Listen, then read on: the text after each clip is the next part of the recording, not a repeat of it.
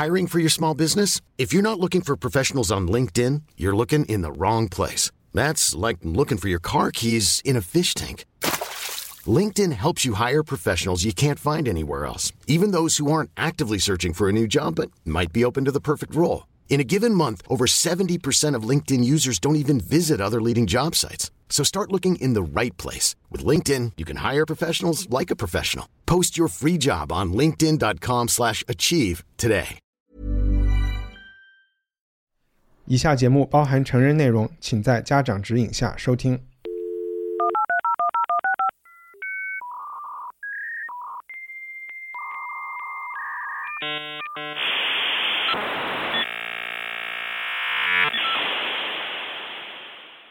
欢迎收听文化土豆，我是伊康糯米。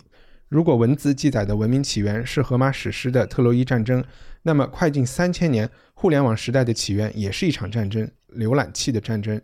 交战双方一边是硅谷创业家的鼻祖，当时二十三岁的网景浏览器 Netscape Navigator 的创始人 Mark Andreessen。当时每一个用户下载一个 Netscape 浏览器，办公室都会发出一声炮响。另外一边是微软的比尔盖茨。他选择在1995年珍珠港偷袭纪念日那一天发布 Internet Explorer，也就是 IE 浏览器，目的是要打败 Netscape。这个精彩的故事是美国国家地理即将推出的迷你剧《Valley of the Boom》，也有翻译为《飞腾之谷》的主要内容。这是我们今天的话题之一。不过在聊这之前，我们首先要和大家分享一下 Netflix 最新的《黑镜》番外篇《Bandersnatch》。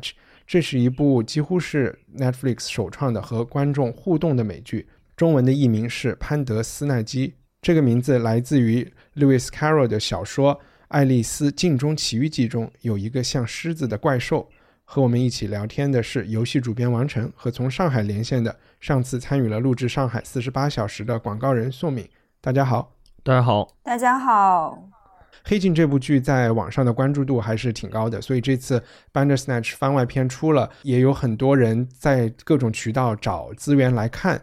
也因为这是一部互动的剧，如果你不是在 Netflix 官网上看，这个互动的功能有一点难以实现。你看到的剧情也不一定是所谓的官方的正规的体验应该能看到的。我们想先请宋敏为大家介绍一下这部剧，它是怎么一个互动的方式，然后它大概讲的是一个什么样的情况。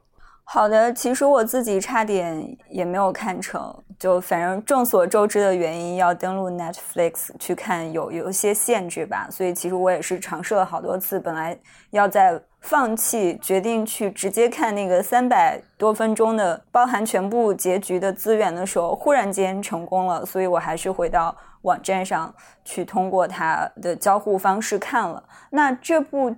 电影的背景是设定在二十世纪八十年代，其实和我在看之前想象的有点不一样。我还以为会是一个比较未来的，或者说至少是当代的。那在八十年代的时候，有一个年轻的程序员叫 Stephen，他想把一部名为《Band Snatch》的小说改编成一个电子游戏。那在这个过程中呢，他需要做出一系列的选择，有一些选择可能是。无足轻重的，比方说早上吃什么品牌的麦片，或者说是在唱片店里你要选哪一张唱片，然后有一些选择就是会比较重要的。第一个重大的选择是他去了一家游戏开发公司，然后这个游戏开发公司的老板带他见了自己的偶像，一个叫 Colin 的，呃，很成功的。游戏开发者吧，然后就向他提出了一个 offer，问他说啊，你愿不愿意到我们这里来一起开发你你想做的这个游戏？那这时候你屏幕下方就是出现两个选择，一个是说是，一个是说不是。可能这里要稍微剧透一下，实际上，如果你选择是加入这个公司，其实相当于这个故事就已经结束了。他就会告诉你的结果是啊，你在这个游戏的测评中得分很低，你这个游戏失败了，所以他就会像是强迫你再选一次。那这时候你也就不得不选择说啊，不是，我不加入这个大公司，我要自己在家里我一个人开发这个游戏。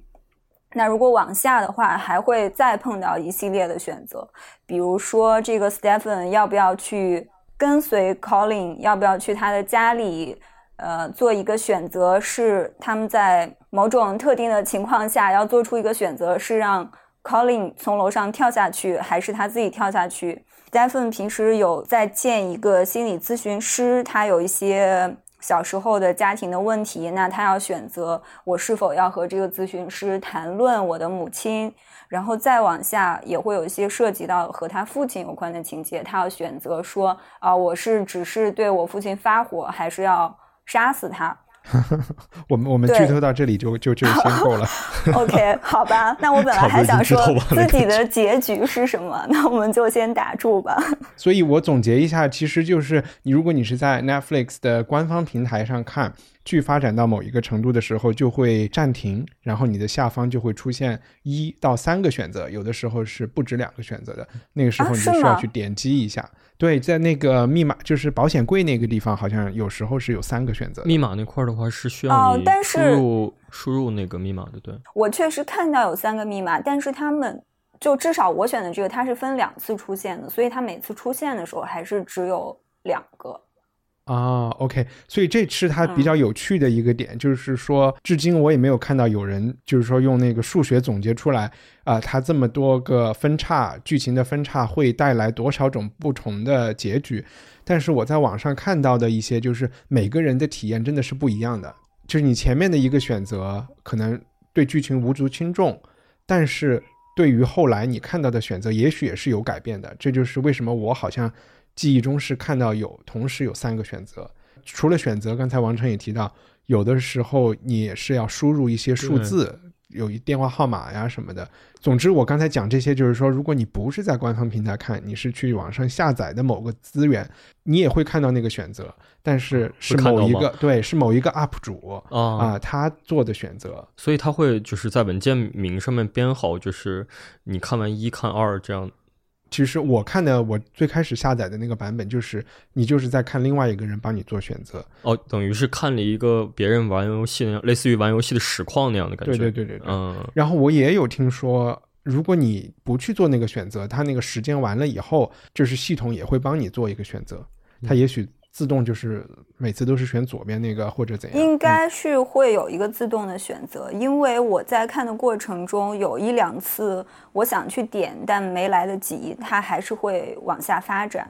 然后这个剧情发展到，如果你走的那条路就很提前的结束了，它可能会倒回到上一次一个关键的选择那个地方，但在这个过程中你就有点要重新看一遍。之前的一些故事会就是类似于那种真的那样的快进一下前情提要的，对对对，前前情提要，对对。那我我们交代了这个方式以后，我就还想补充一下，看 Netflix 在国内看的方式，其实你就需要有两个事情要做。第一是要有一个账号，那这个账号其实在淘宝上是比较容易买到的，呃，也有一些很便宜的试用的账号。嗯。然后第二步就是你需要有一个 VPN 或者游戏加速器，能够让你选择一个。还没有被 Netflix 给禁掉的美国 IP 地址啊，它其实也不一定一定是要美国 IP 地址，反正呃，对，是的，不需要特定是美国，但是必须得是提供服务的，就是国家，对，有 Netflix 就是官方收费服务的一个一个国家。反正我们把这个技术的事情交代完以后，我们就来。听一听大家的看完的感受是怎么样的？先从我开始的话，我我必须得说，光说体验的话，我并不觉得体验有多好，因为它是有自己的故事线的，它会强迫着你做很多事情。例如说，你要杀死父亲，如果你不杀死父亲的话，你其实得到的是一个类似于游戏里面的 bad ending，就是你没得到真正的结局。然后，所以你就要翻回来，然后再接着走一遍，然后到最后才能走到一个他规定的一个结局里面。所以，这个你为什么会觉得你那个 bad ending 不是一个？真实的结局对，只是一个你自己不愿意接受的结局。没有啊，他就像有一个结局里面，他其实是走到最后是有那个。呃，工作人员名单的，对你看到那个的时候，你就会觉得哦，我看完一部电影，呃，我看完一集了这样的感觉。但是在那个里面的话，他就会告诉你说啊，你这个呃游戏没做成功，或者说是做了二点五分，然后没呃不是一个好游戏这样的。你你看到游戏的那个分数，你就会觉得哦，我可能剧情上面有一些就是没按照他那个要求走的地方，你就会想我我哪里没做好，然后就翻回去，然后再试试试。然后这样的话才能得到他那个五分的结局，或者说是被，呃，就反正是那几个比较我们认为的官方认定的结局，对，到最后还是朝着一条路在走的。说说到这儿，我其实有点吃惊，可能我就是那个看到了呃演职员名单和二点五的分数我就结束了的人。我没觉得这个电影的结局是是游戏是二点五分，就是所谓不是结局。不好，对对对对对。我我没有觉得它好与不好。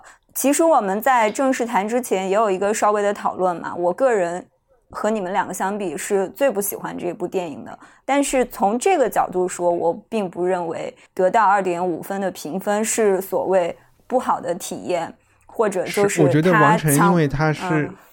就王晨，因为是一个游戏编辑的背景，你是喜欢玩游戏的人，所以你可能更多的是把自己带入的，这也是一件好事儿。带入进去，你觉得你没有打通关，对，是的，就好像一个人如果他三十岁、四十岁就遇到车祸死了，其实现在可能你没觉得你没活到八十岁，就有点。亏这一生有点亏欠，对，就是因为你能看到字幕的时候，你就会觉得那是真真结局嘛。有很多游戏的话是有很多伪结局的，就是我们所谓的 bad ending。所以你当时看到那个二点五分的时候，满分五分，他已经告诉你了，可能就是我哪里做的不对，所以就会有个自我检讨的过程，然后再去做一遍的感觉。嗯，那纯粹的从故事的层层面呢？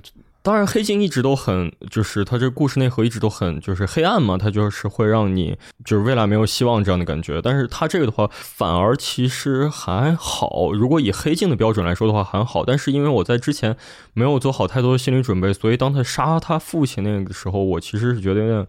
诡异的，因为是你去执行的，等于是，他等于是把你陷害了，就是他要让你去自己去选择去杀父亲，这样，呃，就很奇怪。但是从剧情上面来说的话，我觉得是，但也没那么好，对。也就是说，如比如说换一个问法，如果这部剧他把选择的因素给拿掉了，嗯，就是给。给你看所谓的好的那个结局，最长时间的、最值的那个结局，你会觉得这个这部这一集黑镜怎么样？三分吗？我觉得也就只有三分。我觉得并不好。OK，对。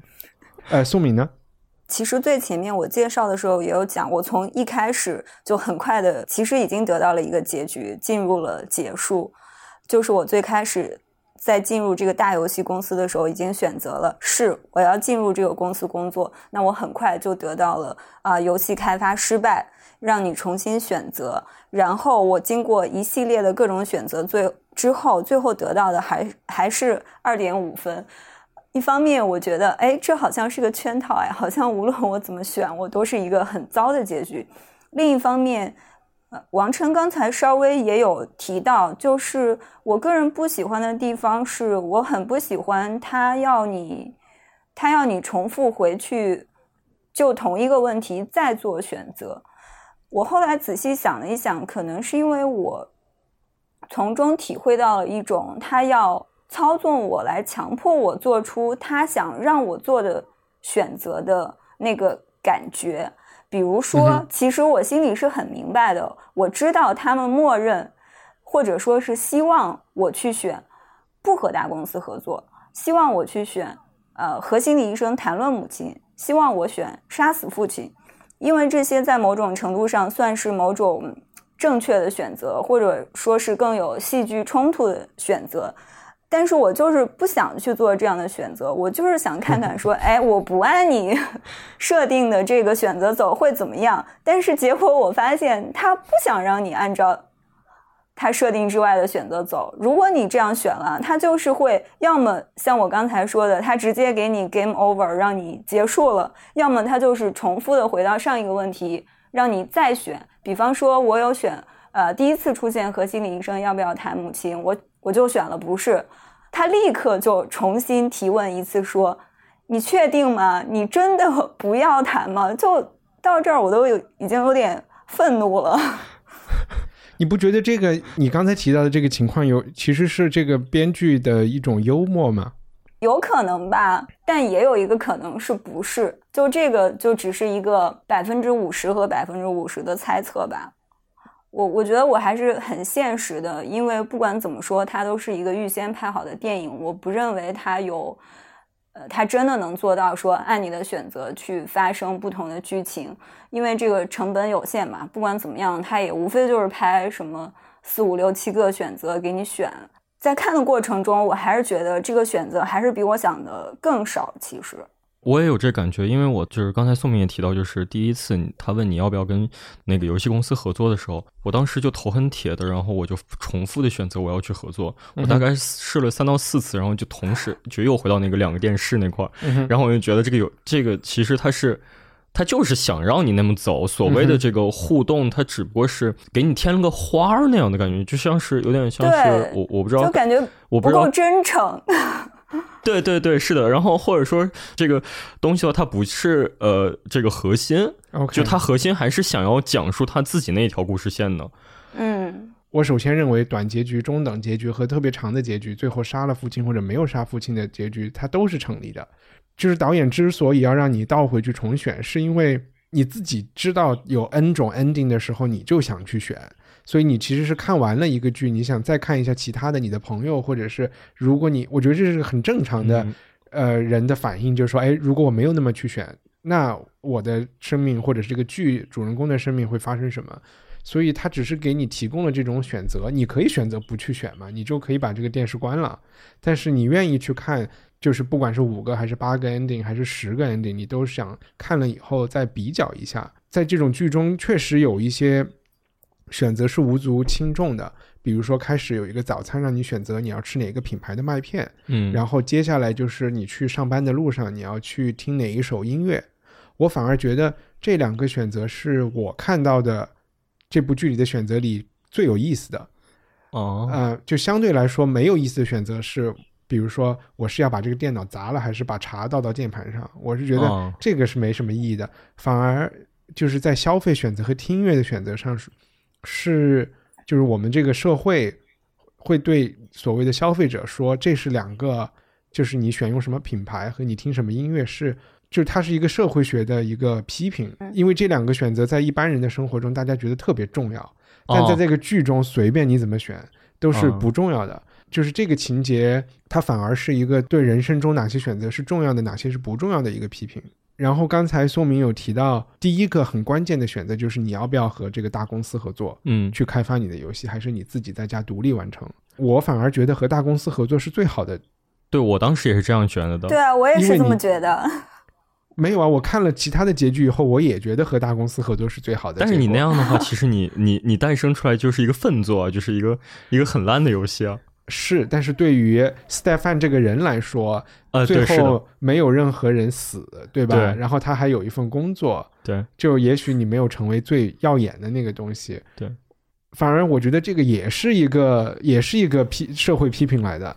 呃，我们先翻回来，就是说那个呃，唱片和那个麦片的时候，其实那两个我觉得等于像是我们在玩游戏的时候的新手关卡，嗯哼，呃，新手关卡就是它是告诉你说这个游这个电影应该怎么看，有点培训性质。对对，它那两个是有点培训性质的。然后这个的话，其实是告诉你你错误的选择会导致一个错误的结局。当然，在我这儿是错误的，所以它我觉得它这个主要的意义是在这儿的，就是告诉你更进一步的培训。对，就是等于是中阶的那种，就是那个。呃，新手培新手教程那样的感觉。其实回到刚才一帆有提的一个，说是有不同的结局，比如有短的结局，还有长的结局。我开始没有在这个问题上仔细想，我我现在觉得，呃，其实我是我能够接受的是有二点五分评分的结局和五分都可以，可能，但我的观影感受还是比较倾向于看到一个。长的版本，我才会觉得这是一个真正的电影。值回票价，对，真真结局就是你看到那个呃那个那个那个最后那个结尾的名单的时候，你才会觉得它是真结局，被钦定的结局那种感觉。对，可能我刚才说的不真诚的意思也包含在这里，就是比如说我选择了呃不和大公司合作，他就让我结束了，但他也其实也不是真正的结束了，他还是让你再重新选。你你要再选一次和大公司合作，所以啊，其实别人不是给了你一个短结局，而是把你本身的结局还加长了。正确结局的话，你还其实总长度还短一点，你中间走一些弯路嘛。嗯，因为刚刚听说这个剧的时候，我就去下载，然后发现，哎，好像这样没有办法互动，然后我就去订阅了，买了账号，我就感觉这个是 Netflix 的一个骗钱的一个把戏，好像。就是它是一 那听起来真的是对它一定是会让你去买会员的一件事情，但现在我不这么认为了啊！就因为我后来做了一下调查，就其实 Netflix 他们今年一九年是一个挺大的危机年度的，因为很多电影电视公司，就比如说华纳呀、迪士尼啊、福克斯啊，他们都会在今年 launch 自己的就是这个流流媒体平台，对，他们就会把现在 Netflix。在播放他们的这些转播权全部都收回去。嗯，那虽然我们一般一提到 Netflix，我们会想到比如说黑镜这个系列啊，以及 House of Cards 啊，纸牌屋啊，对，就是这些得艾美奖的游戏，对，哎，得艾美奖的美剧。但其实如果你去看数字上来说，呃，前二十个就是观影人数最多的，其实是那些老生常谈的美剧，什么六人行啊，然后还有一些 The Office 呀，还有一些格雷医生啊这些。这些才是真正的，有点。其实美国可能像中国一样，所有大多数人还是不看，就是比如说文化土豆会经常会聊的这些美剧，大家还是去看爱奇艺上面的那种剧的。对。那从整体流量上来说，我当时是感觉啊，那 Netflix 是有一个危机的。嗯。但其实这一类剧就是这么小众的。和需要你去这么投入的反反复复看的美国观众，大多数人也是没有这个时间和耐心的。对他来说，他还是就是为了创新而创新。就对于拉新来说，它不是一个那么有效的手段。就接下来，我就觉得，就看你看剧，呃，有几层不同的那种互动的关系吧。我觉得最浅层次的就是，你就坐那儿看这个剧，然后你发现他每次让你选择的时候。你都还要从沙发上起来一下，或者是去弄一下电脑，你都觉得太麻烦。嗯，那这就是我觉得最传统的呃观影的人，那他可能从这部剧里就得不到什么东西。进一步就是比这个再深一层的，可能就是其实王晨和宋敏都做到的，就是说看完了一个结局后，我还倒回去多做一些选择，做一些啊，做一些不同的比较。哦，我我其实没有，我只是你其实这个都没有。我我其实没有像王晨这么执着。他前面提到说，他还执着的继续选择，呃，和大公司合作。其实我没有，我一次之后就往下进行了。我所做的重复的选择，都是这个影片逼我做的，就是他不停的 回到，不停的回到曾经提过的问题，让我再选一次，我就不得不选下去。其实还有一个方式是比这个更深一层的。就是《Bandersnatch》的主主角 Stefan，他是在被你操纵的。对。然后在他的表演里，有时候他还是会看镜头，他会去问是谁在操纵我。你在看这个剧的时候，如果把自己带入到这个剧中，你也觉得你就是一个操纵他的上帝角色。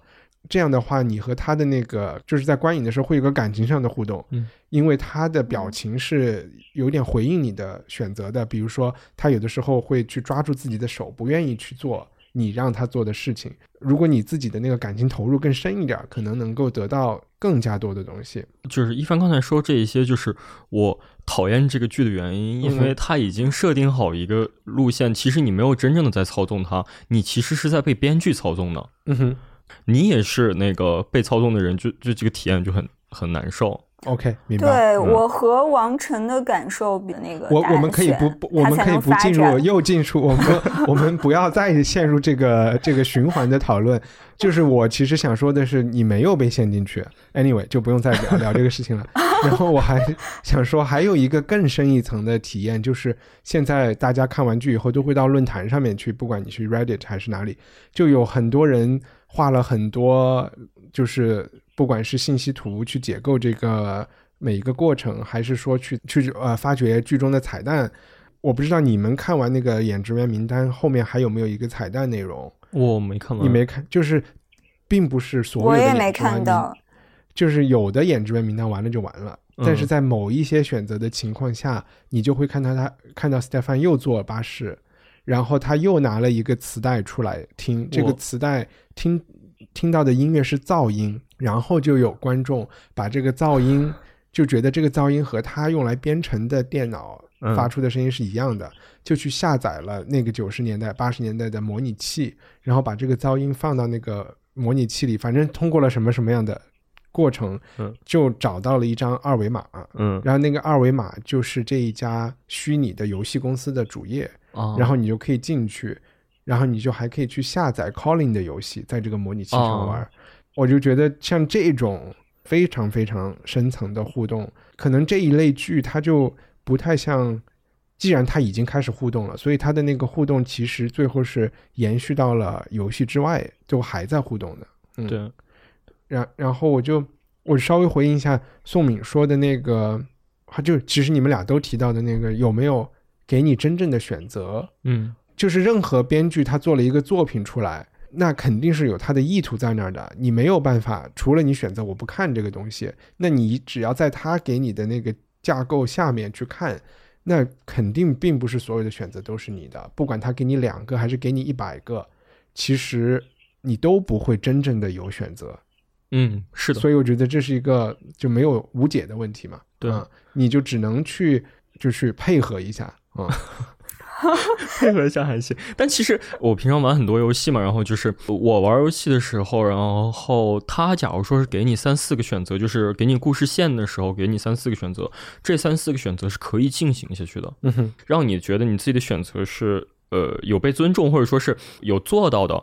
然后还有一个奇怪就是，当你拿到什么东西的时候，呃，因为它是电影，所以说他为了你的下一次选择能够有那个东西的时候，他一定会把那个东西出现。就例如，呃，家里面的照片和那本书，但其实你两个里面只会选一个。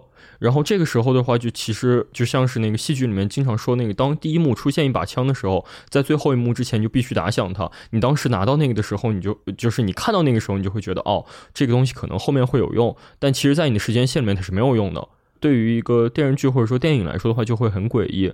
但如果这个东西的话，它是一个游戏的身份的话，其实所有的道具都是你主动获得的。你因为获得了这个道具，所以你触发了 A 结局，就这样的思路是很顺的，而不是就是现在这样，他给了你两个东西，但是你只能用一个东西，这样其实是有点从电影的逻辑上是有点怪的。我我还是没有听懂，他如果给了你照片和书，然后他让你选一个，对，这。这两个道具不是在给你选择的这一瞬间都被用到了吗？你如果这样说的话是可以说通的，但我的意思是说，它后面就是应该是正常来说的话，应该是后面还会被用到，就是选择这个东西，因此它引发了剧情，对吧？OK，引发了剧情才叫被用到。我的意思是说，啊，就像是那把枪打响的时候，OK，嗯，你的意思是有一些选择它跟剧情无关，有一些道具，有一些道具，对对吧？就。剧情其实是让你走进 A 还是走进 B 门，但是他给你的选择是你现在要吃个苹果还是吃个梨，然后你把那梨吃了，然后他就走进 B，吃了苹果就走进 A。其实两就是你选择的道具和接下来没有关系。我我呃，我觉得你有点嗯那个误读了。我的意思是说，就是就还是那个例子，就是第一第一幕里面出现那把枪，那把枪用没用到的问题。嗯哼，就是现在有照片和这个书，然后我用了书，然后没用到照片，然后照片放在那，其实就很诡异。但是他当时不是问你你要拿照片是拿书吗？对，所以我的意思就是说，呃，如果他是正常正常的电影的话，他就不会把这个照片拿起来。但是它不是一个互动电影嘛？它必须要给你一个东西才能选。我我我们已经陷入到那个呃 why 和 why not 那个问题里面。对，但是我 我的意思是说，如果它的这个电视剧的呈现，它是以游戏的那种方式来呈现的话，你其实，在 A B 之间，你只能得到一个。嗯哼。也就是说，你不会到最后的时候会介意说，那呃那那个东西它会怎么样？因为你没有得到那个东西，所以你不会就知道那个东西的存在。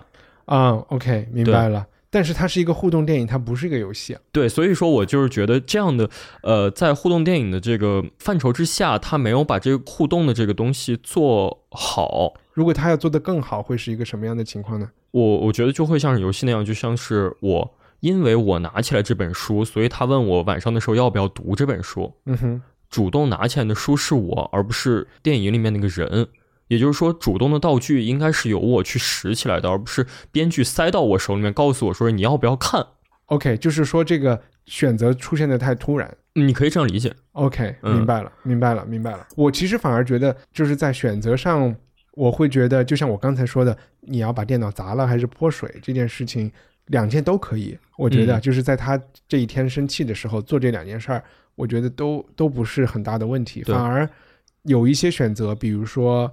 包括要不要和公司合作呀，或者是，或者是要不要跳楼啊，有一些对剧情有重大影响的选择，我觉得他在讲这个故事的时候没有充分的讨论，如果我选了这个会怎么样？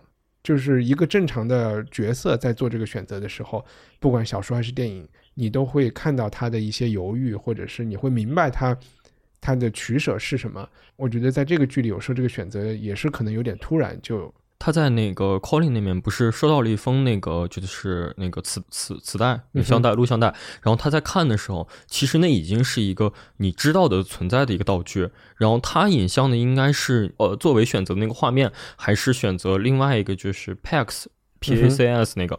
对，当这个的时候，如果你选择了 P A C S 的话，PAX 的话，它就不会出现那个录像带后面的剧情。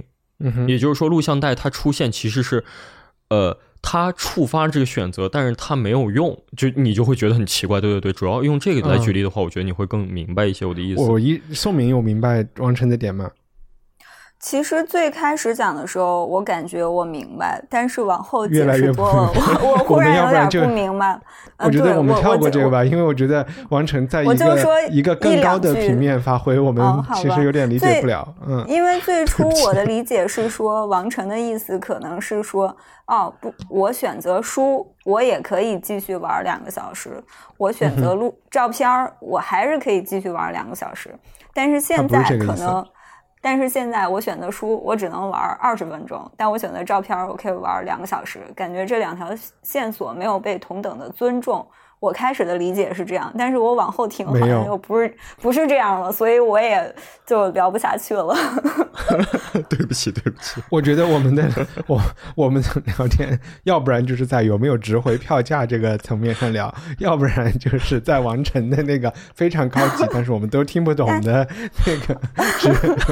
好吧，要不要不我就说一点别的，因为我们。刚才一帆也说到了，提到了这个编剧嘛。我看到这个编剧就是说他有严重的注意力不足问题。他说他几乎读不完任何小说，他唯一能读完的只有儿童读物，因为他要哄他的小孩睡觉。所以我觉得这个是挺有趣的。他本人有有这样的问题，但他编剧的这部电影对观众有很高的注意力的要求，这个可能就。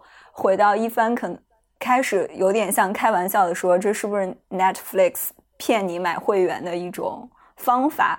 我觉得如果是的话，也未尝不可。这个他如果能骗成功，那他就是一个好的方法，并没有所谓的。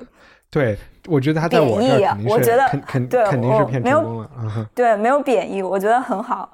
我还看到说，呃，这个编剧的背景是。他是生于一九七一年的，然后他就一直很痴迷于游戏。他大学毕业时候的论文就是写的关于电子游戏的。嗯哼，那时候他应该读的是传媒学院吧，但因为他这个题目就被学校拒绝毕业了。可能在那个时候，电子游戏就是被认为是一种不是什么高级的可以被谈论的东西。那这个又让我想起了，所以你看，当时他的导师的一个选择，导致了我们现在有。有这个话题，这个也让我就是延延伸出去想到了游戏现在的命运。比如说，游戏现在已经可以作为一个艺术品被收藏了，像是 MoMA 就有收藏吃豆人游戏啊，还有呃，我们都用的微信里的这个气泡狗游戏，其实 V&A 博物馆也收藏了。游戏的地位的变化也。挺有意思的，我觉得其实这里面的有趣是在于，因为宋敏是以前你是做艺术行业的嘛，所以你会认为一个博物馆有没有收藏一个东西，是对一个东西的 地位的一个重要的加持或者认可，对吧？嗯。然后在王晨这里，或者包括在我这里，我都觉得这是一件很好笑的事情。就是游戏地位的重要，就是这不是一个村通店吗？你们就是你们现在就它被不被 MoMA 收藏，我觉得不重要。这东西是 Pacman 这个游戏加持了 MoMA 的合法性，而不是反过来的。这个也没有什么对错吧？可能啊，对对对啊，就是另外一个角度来看，嗯，OK，我来试图过渡一下，就是从我们的从八十年代的游戏。过渡到九十年代的 dot com，这里面它是有一些内在联系的。其实我们知道任天堂啊，还有这些游戏主机，它出现的还有世嘉呀，可能在美国还有一些别的。嗯，它出现的时间是更早的。然后那个时候，其实大家也逐渐开始，起码在欧美有 PC，学校里有电脑，但是这些电脑不是相互连起来的。那那个时候，一个电脑叫 Commodore 六十四，这一种个人电脑，它可以玩游戏，然后它也有一些简单的通讯功能。当时很多人，包括苹果、包括 IBM 看了以后都很喜欢，就说你能不能把你的这一这一套东西放到我们的电脑上？通过和这些苹果公司和 IBM 的合作，自己最后做成了一个集大成的东西，就叫 AOL。那它就其实是第一个能够让能够让消费者在家上网的这么一个服务。那 AOL 在《Valley of the Boom》这个剧里，它也有出现。就讲几句《Valley of the Boom》讲的是什么？它是其实就是国家地理频道今年一月主打的一个迷你剧。其实说它是一个迷你剧呢，也不太准确，它又有点像一个纪录片。然后他的这个所谓的制作人是一个叫 Matthew Canahan 的人，他他自己说这是一个融合了喜剧、正剧、纪录片采访、说唱战，然后有快闪，还有现代舞这些所有奇奇怪怪的元素全部揉在一起的这么一个美剧。然后它来讲述的就是九十年代初期 dotcom 泡沫泡沫成立之初的当时硅谷的情况。这个剧是会在今年的十三号，也就是这周日会在国家地理上线。但是国家地理选择把它的第一集和第二集事先在 YouTube 和他们自己官网上就已经放出来了，所以呃这也是为什么我们有机会看到前两集。从前两集来看，他是想把三件事情揉在一起讲。他讲了三个创业公司的开始，第一个公司就是 Netscape Navigator 网景，那他就是这个 Mark Anderson 创造的第一个我们今天想象出来的这种。程序员写个东西，拿一笔投资，然后很快的上市，成为百万富翁。那这个故事就是网景开始的，Netscape 开始的。然后第二个创业公司呢是叫 The Globe，这是一个很多人今天包括我在看这个剧之前都不知道的公司，所谓的第一个社交网络社区。然后还有一个公司叫 Pixelon，它有一点你可以把它理解为 YouTube 的前身的前身的前身。更有趣的是，这三个公司的创始人也是不同的，其实是非常。也不叫非常不同吧，你能看到加入到 .com 这个洪流淘金热中的三类不同的人，就是做 Netscape 的 Anderson，他是已经有过一些工作经历的一些程序员，然后做 The Globe 的是在校生，康奈尔大学的两个学生，然后做 Pixelon 的是一个通缉犯，是完全是来骗钱的，就像今天来割韭菜的那些做 ICU 的人一样的，或者比他们还要恶劣的这样的一些人。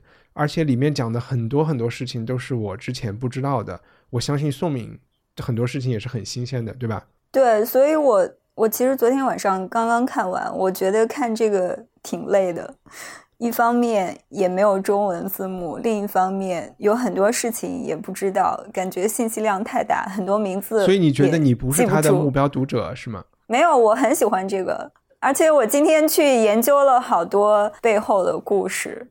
我其实想先问一下，让大家分享一下你们记忆中第一次上网，或者是大概是什么时候？我其实已经有点忘了，好像最初上网的时候，是因为我弟和我的一些同学很喜欢上网聊天儿，但我一直对这种网络聊天，一直对社交丝毫不感兴趣，所以一直都没有 QQ 号，从来没有过。所但是，比如说《Valley of the Boom》这个剧里讲的，比如说网景浏览器啊，然后比如说。当时的 IE 三啊，Win 九五啊，这些东西你用过吗？我其实记不太得具体的名字了。好吧，那你完全不是一个技术型的人，就不要问你这些了。我我我只想强调，这些其实都是我上网最初的经历，所以记忆还是很清晰的。在曾经第一次接触电脑的时候，我觉得打字真的好难啊！我以为我这辈子都不会，但现在我打的飞快。那王晨，你开始上网的时候是什么时？呃，我上网的时候，Netscape 应该已经死了。OK，对他九八年就死了啊。然后当时还是 XP 的系统。但是我用过九五，然后那个是 XP 的系统，然后呃上网当时就记得网络特别特别的慢，然后疯狂往出跳那种黄色广告。我不知道我去的是哪儿，但是最开始的时候对网络的那个那个印象还是有点，就是我妈当时说那个就是就。他对网络的认识跟我当时接触到的是一个感觉，但是我有第一个邮箱，可能是到零六年、零七年的时候才注册了 Gmail。对啊，那那都已经 Gmail 了。对我直接我上来就注册了 Gmail。我当时因为很讨厌 QQ，然后就一直没有 QQ。嗯，我应该是九八年注册的 Hotmail，然后我应该也是 Hotmail。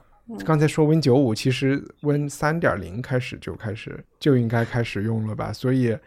而且最开始也是所谓的拨号上网。嗯，先不回忆这些了，那就先讲，就讲大家觉得这个这个剧怎么样？我先说一下，我其实觉得特别喜欢《硅谷》这部喜剧的人特别应该看，因为它更像一个正剧，而且是倒回去了十二十几年。我觉得对于七零后、八零后来说，这个《Valley of the Boom》都会是一个特别怀旧感情特别强的一一个剧。然后对于九零后、零零后来说，可能就和你们看一个二战纪录片差不多，但它也是一个历史很重要的历史信息。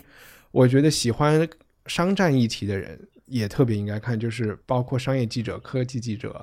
这里面你就会发现，今天 BAT 做的很多事情，WeChat 要做的很多事情，和网景当年想做的事情是一模一样的。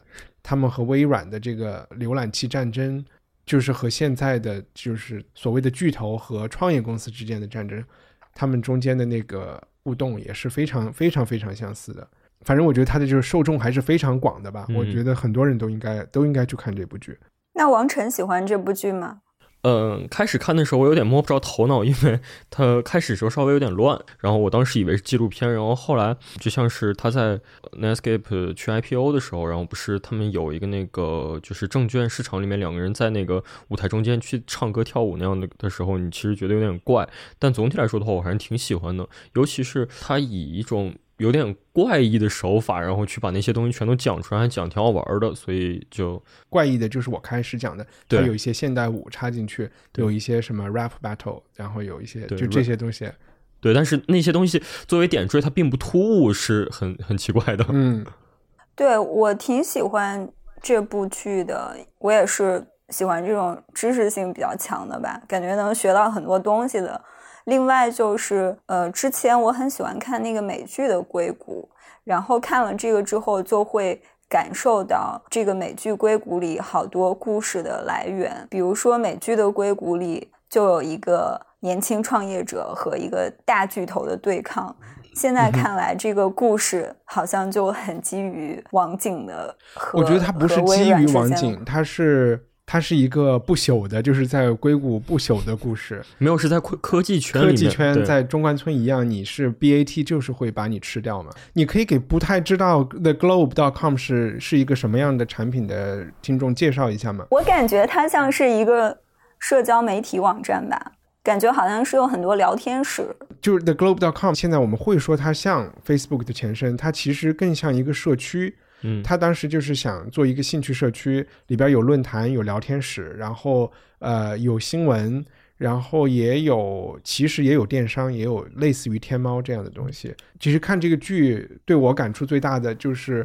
包括在我接触很多很多行业，比如说摄影啊，或者还是音乐啊，或者还是电影啊，你就会发现，在它这个形式或者这个技术出现的前十年，其实所有的聪明的人就把所有可以做的事情都做完了。那他们受的限制可能仅仅是受的硬件的限制和一些硬的技术门槛的限制，但是想法就已经就是最好的想法已经全部都在那儿了。就我举一些例子啊。首先，Netscape 这个产品是开创了所谓互联网上的这个免费模式。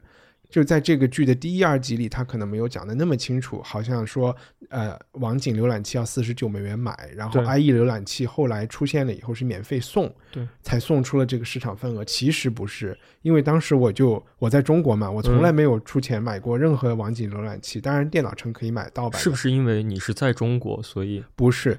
是你全部可以去下载一个免费试用版。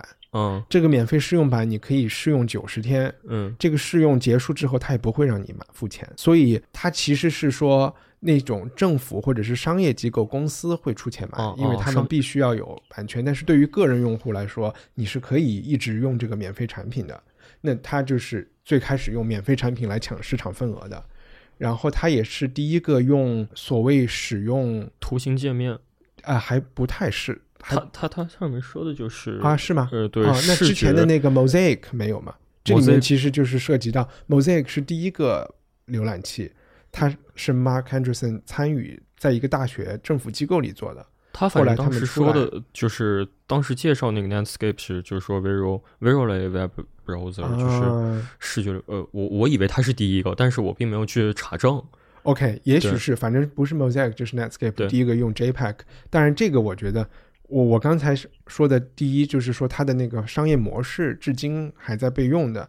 呃，我就说最牛逼的吧。当时呃，我们知道微软的那个视窗已经是在百分之九十的 PC 上了吧，剩下来的是 Macintosh。嗯，那他就是有点想做一个 Chrome，就 Chrome 后来想做的 Chrome OS，就是他通过所有的插件来实现所有的功能。他就希望，因为网景当时做出来的时候也是 Mac PC 和 Mac 和 Unix 三个版本都有的。然后呢，他也鼓励各种人去做插件。他就希望就有点像微信上的小程序和服务号一样，嗯，他就希望不管你是用苹果还是用安卓，那只要你有微信，我就是真正的 platform，基于一个软件的 platform。那网景当时其实就是在做这件事情了。那么其实就是现在的 Fire Firefox 和那个 Chrome 和 Chrome OS 其实都是在重复他已经走过的路。呃，不仅如此，Firefox 的内核应该就是 Netscape 呃的编码过去的吧？这这哦，Mozilla，Mozilla 不就 Firefox 吗？对，Mozilla 就对，Mozilla 就是网景。好吧，因为我们看第一集、第二集，可能网景的戏份现现在来看是比较重的。对，可能走到后面以后，另外两家公司会更加成熟起来。对。就第二集的时候，他们其实就已经在跟微软去谈这个收购的事情了嘛。就是微软当时的反应和那个 Netscape 他们管理团队的反应，其实就感觉特别像是我们现在在就是每天在看的新闻是那种一样的，就像是呃戴维麦那个 OFO 呃不对戴维麦他的那个摩摩摩拜那种感觉，就是呃在巨头面前其实。创业者是没有一点优势的。当时看那一幕的时候，就是他们所有谈判人员都开始笑，然后我就觉得就是在资本面前确实没有任何的。但你知道那一场就是那一场会议，反正就是在硅谷历史上一个很著名的会议，应该是九五年六月份，微软的人去见了 Netscape 的人。那个时候 Netscape 浏览器的市场份额是很大的，还没有 IE，就是他们两个人的版本是不一样的。就是网景的人说，微软的人进去以后就直接是刚才王晨说的一样，威胁他们，我们把你踩死。对。然后微软的人传透出来的版本就完全是这是一个很和平的会议，然后就是 Mark Andreessen 有点不礼貌，然后有点小瞧他们，然后这件事情就是一个公案，大家都不知道真正发生了什么，所以在这个剧里，他也是把两边的说辞都就相当于都呈现出来。我觉得有个细节有点好笑了，就是微软这边的人，就你要拿出证据来说明对方是怎么对待你的嘛。他拿出的证据就是说，他们这个会议是在午餐时间进行的，都没有吃饭，都很饿。然后 Mark 在会议中间点了一个披萨，只点了一个，只给自己吃，没有分给任何人。他在讲到这个故事的，对对对，他在讲这个故事的时候显得非常愤怒。但其实我觉得有点好笑。我觉得从这个，当然这是我个人的猜测了。我觉得从这个故事里感觉到，好像微软也没有什么拿得出手的证据说明他们。对，但你知道后来在现实中，就是他们的这种关系恶化到什么样的什么地步？就是说我刚才在那个开场白的时候有说，Netscape 每一个下载，他们就。在办公室里是有一个音效的，嗯，就是服务器只要记录一个下载，如果是我刚才说是一个大炮的声音，其实如果是一个 PC 端下载，就是一个牛叫的声音，然后如果是一个 Mac 端下载，好像是一个就是教堂钟声的声音，如果是一个 Unix 下载，就是一个大炮的声音。然后他们后来是到几千万下载，那个办公室里真的就像打仗一样的出这个音效，特别打鸡血。都都和美剧《硅谷》里一模一样，你讲对，硅谷也有这个对。然后在微软那边，他们我刚才也有讲，他们的 IE 的 launch 那一天选择是在珍珠港那一天，就是他们觉得这是他们要偷袭 Netscape。虽然我不知道为什么他们选择了美国人受受害那一方，对对对，他们选择了日本那一方，但他们觉得这是一个突袭。嗯，但后来真正到 IE 市场份额超过了 Netscape 的时候。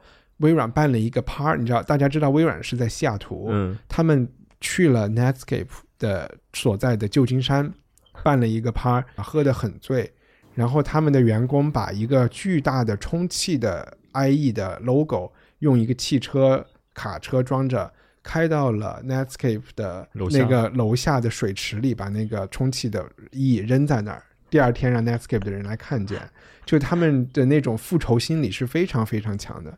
然后当时我还看到有媒体报道，Mark Anderson 就 Netscape 的 founder，他就说视窗，他因为他是相信一定是一个 Web 的东西是最强的嘛，他就说你，他就是说视窗就是一个错误百出的一堆程序驱动而已啊。然后当时微软的人是把他们这些 Netscape 人的照片和他们的这些语录放在 IE 的开发团队的这个这些墙上的，时刻提醒他们这是一个特别 严肃的，就是特别认真的一个较量。嗯，那我我我现在特别好奇，Chrome 超过那个 IE 的时候，哎，Chrome 有没有把自己的那个？但是现在不是 Edge 又返回来了一些吗？呃，可能百分之十左右吧。是吗？我还有可能。能超过百分之十都不一定，我觉得不一定能，可能五分五百分之五左右。啊，OK，我以为 Edge 现在完全都又超回来。没有没有没有没有，Chrome 现在还是最多的。OK，难道不是三六零吗？呃，在全球范围内，OK，如果是在中国的话，我记得好像 IE 还是能算上前几的。对，OK，Chrome 都已经算不上那。特别有趣的是，这这个剧里大家会发现网景的 C CEO。是个叫什么 Jim 哦对啊是两个，就是 CEO 是 Barksdale，但是真正第一个投资 Mark Anderson 的这个投资人叫 Jim Clark，他之前就是放过很多个公司，最出名的叫 Silicon Graphics。讲这个的时候是九四年嘛，因为那个时候你们看大家看到侏罗纪公园嗯的那一些三 D 的效果哦，就是用的 Silicon Graphics 的东西做的，只不过后来他好像被投资人撵出来了。然后，但是他当然也有一笔钱，他就去找了 Mark Anderson，说我们要不要重新做一个什么事情。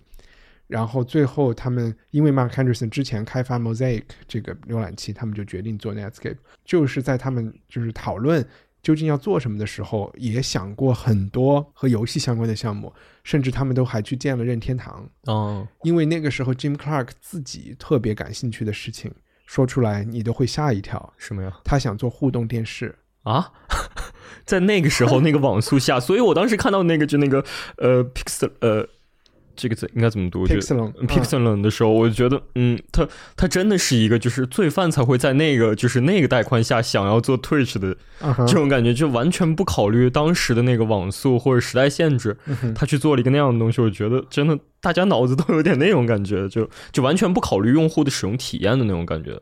但那个时候，我觉得大家对这些产品的要求也没有没有那么高。我举个例子，嗯，那个时候有一个有一个 App 在 Windows 上叫 Net Meeting，就是第一个我反正用过早于 Skype 可以打电话的一个东西。嗯，然后我反正在中国接那个东西，应该还要通过微软的服务器吧，接通的那个成功率就是百分之十，然后。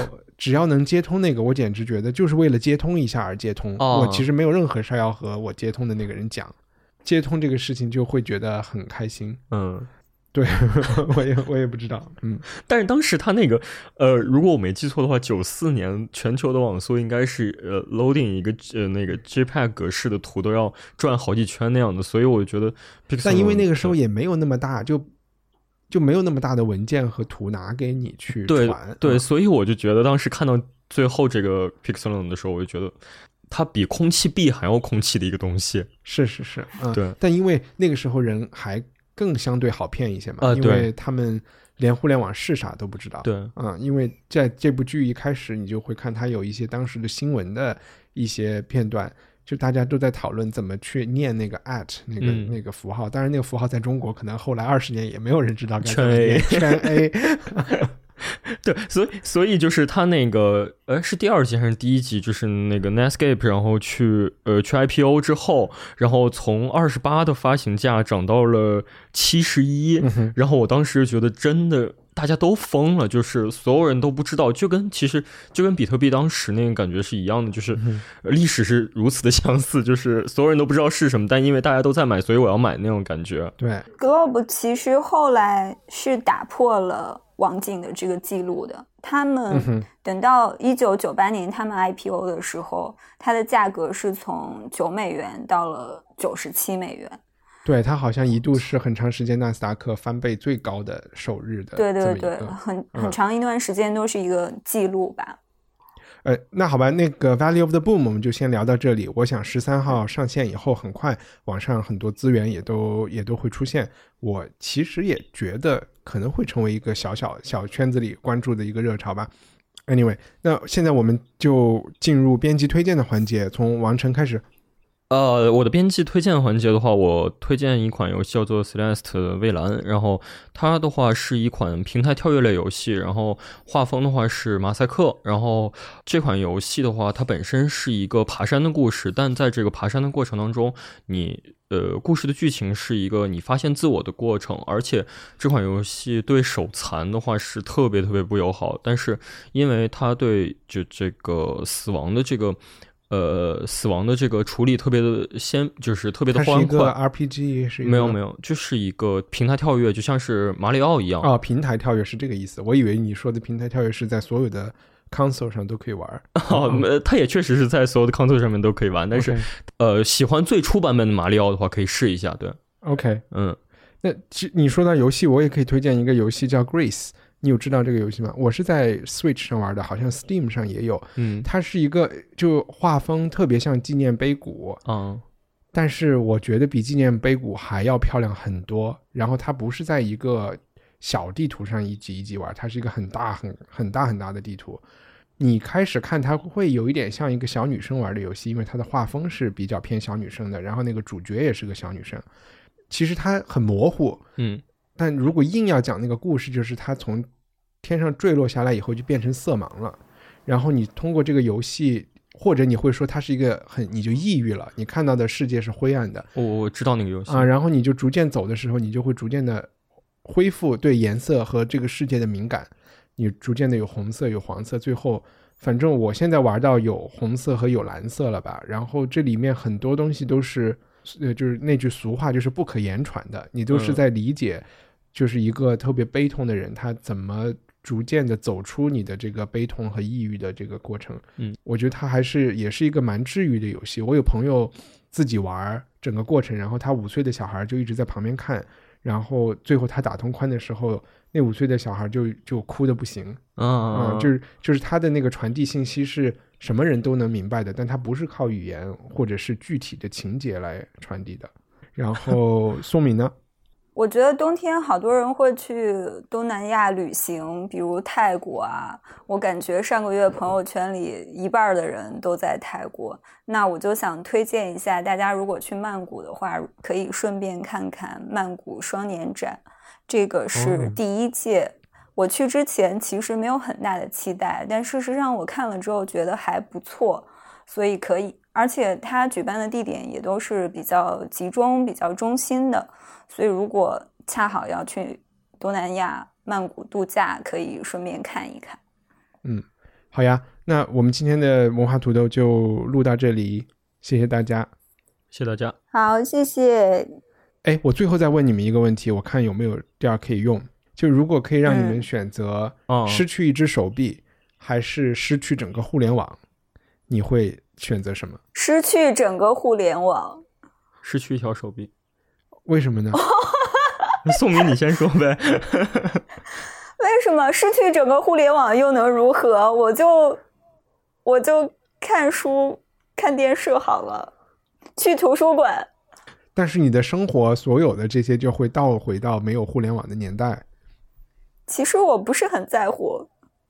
我我回到了，别人也可以也要回到的吧？我认为没有啊，是你自己回到吧？因为是所有人都回到。那就是我一个人跟全人类换吗？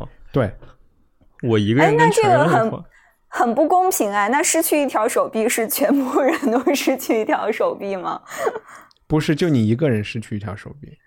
好吧，我觉得那我当然要选择失去一条手臂。啊，真的吗？我觉得失去了互联网，那大家都失去好了，我们就都都过这种生活，我没有什么。就是如果是大家都过这种生活，我觉得没有什么没有什么不方便的。如果只是我要过这种没有互联网的生活，那就更容易了。我可以让我的朋友们帮我。那我为什么要失去一条手臂保下来互联网是吗？呃，如果说这个协议是所有人都知道的话，我失去一条手臂带来的名利或者说是收入，我。就完完全全就可以，大家会供养你，对吧？你你呃，我觉得供供养都已经是很少了，我觉得就会变成全人类的一个呃，很很那个，就是最后一个呃熊猫那样的感觉。所以我失去一条手臂会保下来，所有人会成为对，当然这样的交换是很值的呀。OK，那一帆选什么？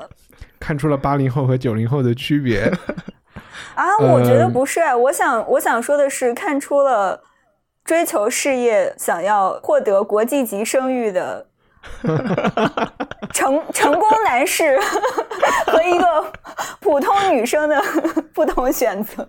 写在历史书里面，专门有一章写我断臂。我不在乎，说明你不会觉得所有人都 都憎恨你吗？不会啊，大家都处于同样的境遇中，并没有什么比较啊。好吧，嗯，我还有点难选，一定要选的话，我也会选择失去互联网 啊！我以为你会选择失去手机，我也以为是，我以为你说我一定要选择，我会选失去手臂，害得我刚想评价你和王晨一样，没想到不一样。所以一帆的理由是什么？我就还是比较自我中心。我不是，我就还是觉得我比较自我中心，我不希望自己成为一个没有手臂的人。嗯，对。但我在想，互联网对我们生活的社会是不是可能比就是一些更发达的国家其实起到的正面作用会更大一些？互联网，我觉得如果如果是这个题的话，其实它等于是。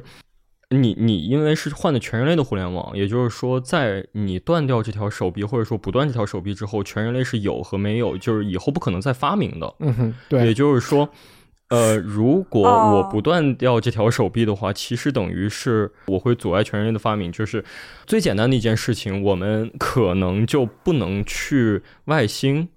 然后我们的那个物流，不管就其实，因为现在互联网渗透太太严重，所以也就是说，你不断跳这条手臂的话，等于是可能会有很多很多人失业，然后所有的所有的事情都要从头再来。对，所以我觉得，好吧，我觉得你说服了我，还是断掉一条手臂，前提是这个手臂断的不能太疼。可是，对对对。可是我觉得，如果是这样说的话，手臂断了不会再长出来。但是如果互联网现在没有了，总是会有聪明人再把它发明出来的。但是假设刚才王晨说的假设就是它不再被发明出来了。对，因为它是呃没有互联网，也就是说这个概念被消失掉了，就没有替代方案的。宁愿没有互联网。Goodbye. Even on a budget. Quality is non-negotiable. That's why Quince is the place to score high-end essentials at 50 to 80% less than similar brands. Get your hands on buttery soft cashmere sweaters from just 60 bucks, Italian leather jackets, and so much more. And the best part about Quince, they exclusively partner with factories committed to safe, ethical, and responsible manufacturing. Elevate your style without the elevated price tag with Quince. Go to quince.com slash upgrade for free shipping and 365-day returns.